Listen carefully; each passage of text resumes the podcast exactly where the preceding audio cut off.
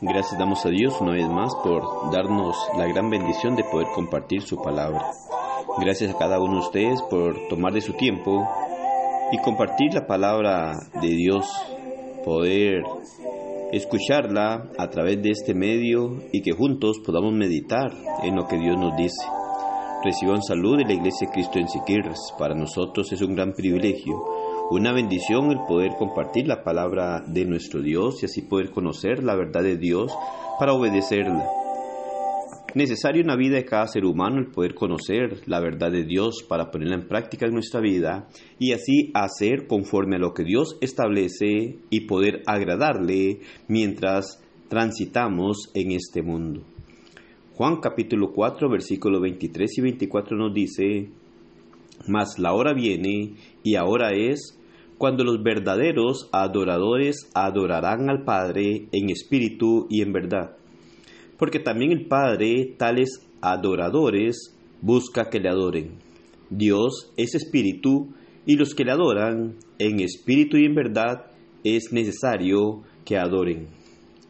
La adoración. Por definición se dice que es la expresión formal de reconocimiento de quién es Dios. Un homenaje religioso que se expresa hacia Dios desde el corazón. Dios es digno de ser adorado, lo merece y lo requiere. Aunque muchas veces la Biblia habla de adoración en un sentido amplio para señalar el servicio a Dios, la palabra misma se usa en el sentido más estricto para indicar actos formales de devoción hacia Dios. No toda adoración es aceptable a Dios. Esto es evidente y la misma escritura nos lo hace ver muchas veces señalando que hay adoraciones falsas, ignorantes, mentirosas. Pero también podemos mirarlo con grandes ejemplos a la luz de las Sagradas Escrituras.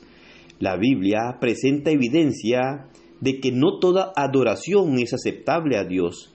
Y uno de los primeros casos que podemos encontrar es en el libro de Génesis, cuando tomamos el ejemplo del caso de Caín y Abel, en ellos ilustra cómo dos hermanos se llegaron a esforzar por adorar al mismo Dios.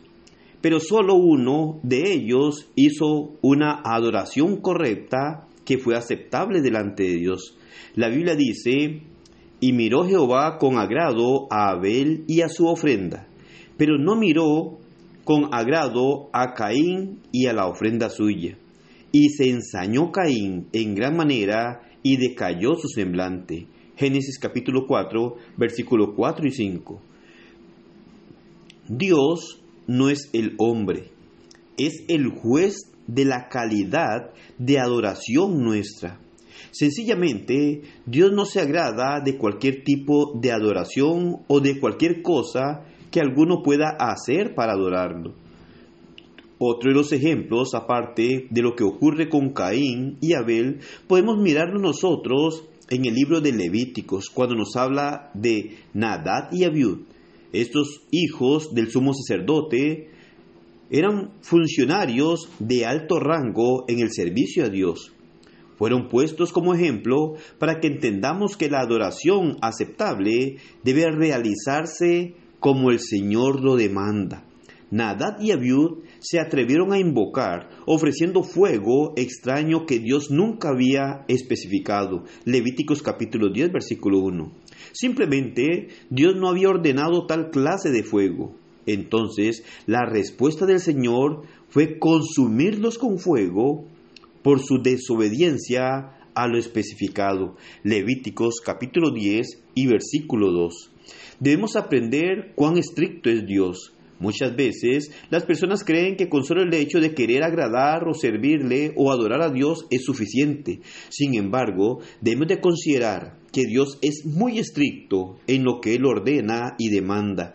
Por esta razón es muy necesario que el ser humano conozca a la luz de las sagradas escrituras cuál es la norma o la manera que Dios ha establecido para hacer una adoración correcta elevar nuestras preferencias por sobre la palabra de Dios no es válido, exaltando nuestras consideraciones y deseos. es un acto de menosprecio a Dios. Es algo que le deshonra en lugar de glorificarle. No es el sentido de lo que a mí me guste, de lo que yo piense o de lo que yo crea hacer, y que yo piense que eso es mejor. Si aquellas cosas, aunque a mí me parezcan que son mejores o que llevan una buena intención, si no es conforme a lo que Dios establece, sencillamente, de manera indirecta, estamos haciendo un menosprecio a Dios, manifestando y de esta manera afirmando una forma que yo creo, que a mí me parece y que yo prefiero hacer antes de obedecer y buscar la forma que Dios ha mandado para poderle agradar. Para que nuestra adoración sea aceptable, nuestra vida debe ser lo primero. En otras palabras, vivir correctamente es esencial para adorar aceptablemente. Mateo capítulo 15, versículos 7 al 9 nos muestra esto. El motivo de la adoración también es importante. Algunas personas solamente siguen las formalidades.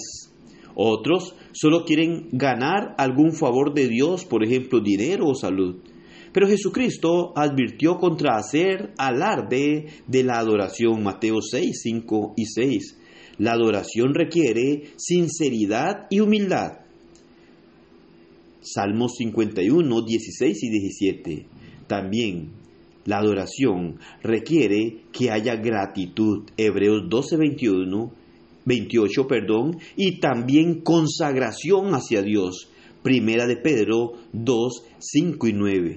Es ahí en donde encontramos la gran necesidad de conocer y llegar a reconocer a través de la palabra la norma que Dios establece para poder acercarnos a Él.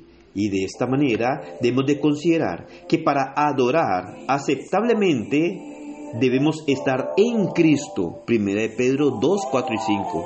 Y para que usted y yo podamos estar en Cristo y mantenernos en Cristo, debemos obedecer a su Evangelio. Gálatas 3, 26 y 27. Y permanecer en él. Juan 15, 4 y 7.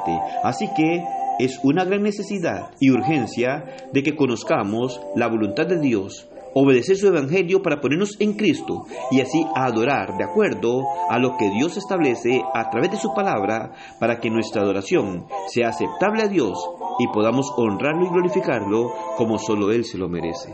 Que el Señor le bendiga y pase un excelente día.